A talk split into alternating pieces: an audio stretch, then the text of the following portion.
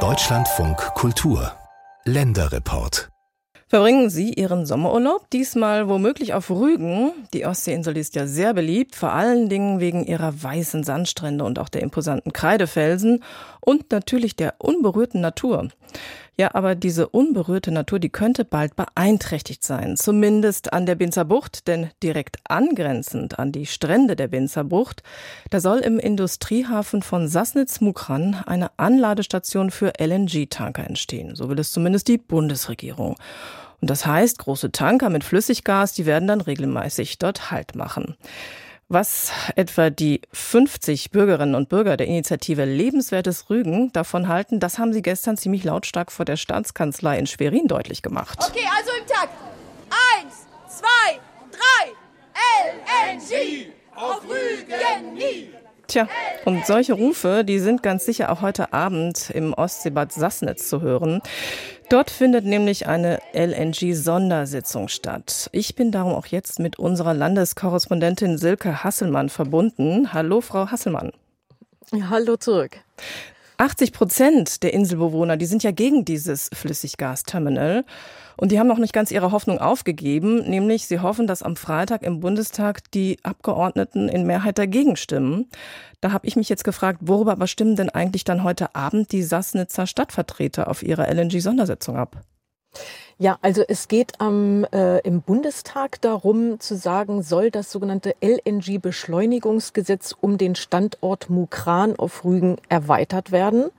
Und äh, in Sassnitz wird es darum gehen, erstens, wie geht die Stadt mit den 1300 Unterschriften von Bürgern um, die unter ein Bürgerbegehren gesetzt worden sind. Die wollen, ein, die wollen erreichen, dass die Bürger der Stadt äh, mitentscheiden dürfen. Und zweitens soll es eine namentliche Abstimmung geben über die Frage, ganz klar, sind Sie für den LNG-Terminalbau im Fährhafen Sassnitz-Mukran ja oder nein?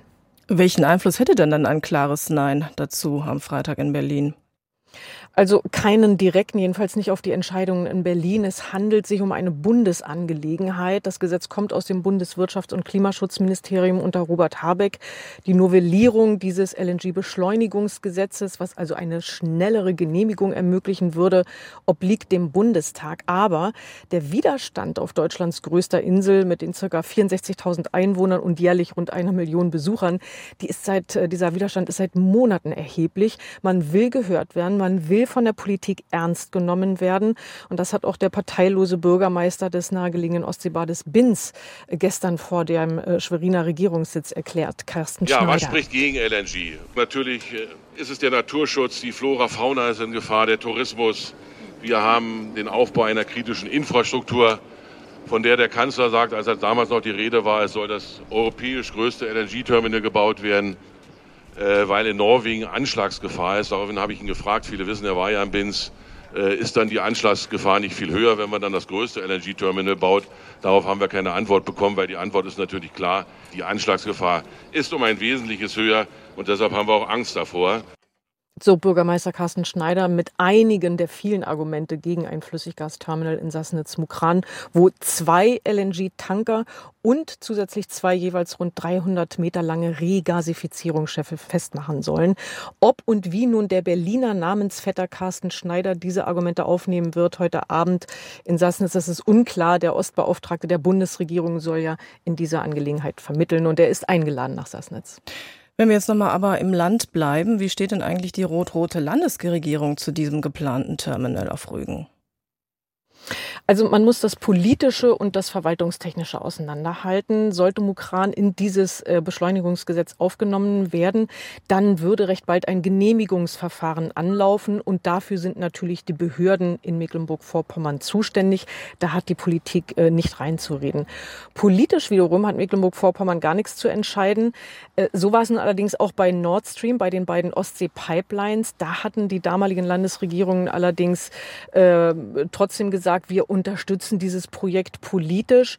Dieses Mal will sich Schwerin ganz offenkundig äh, nicht so weit aus dem Fenster hängen, will es nicht mit dem Bund verscherzen. Man hofft, einiges an finanziellen Kompensationsforderungen herauszuholen.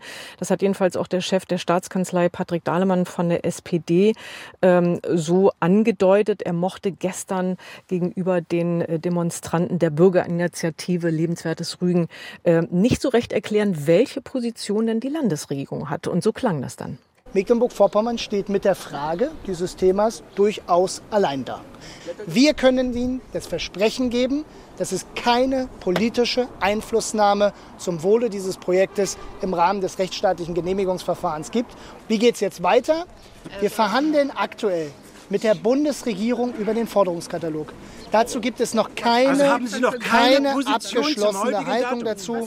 Und wenn es die gibt, dann wird es seitens der Landesregierung auch dazu Sie gehen also ohne eine gesicherte Position in diese Verhandlung? Wir gehen mit den Positionen zum Wohle Vorpommerns und des Landes Mecklenburg-Vorpommern da rein. Schwerin will ungefähr eine Milliarde Euro rausholen und für Radwege auf Rügen ähm, einsetzen, für einen beschleunigten Schienenausbau. Das ist etwas, was man dem Bund vorlegt und sagt, wenn ihr uns das genehmigt oder wenn ihr das möglich macht, dann könnten wir unsere politische Unterstützung für dieses Projekt vielleicht doch etwas lautstarker artikulieren. Dann warten wir ganz gespannt auf die Entscheidung ab am Freitag im Bundestag. Die Bundesregierung plant ein LNG-Terminal in Sassnitz-Wukran und genau das möchten viele Inselbewohner nicht. Darüber habe ich mit unserer Landeskorrespondentin Silke Hasselmann gesprochen.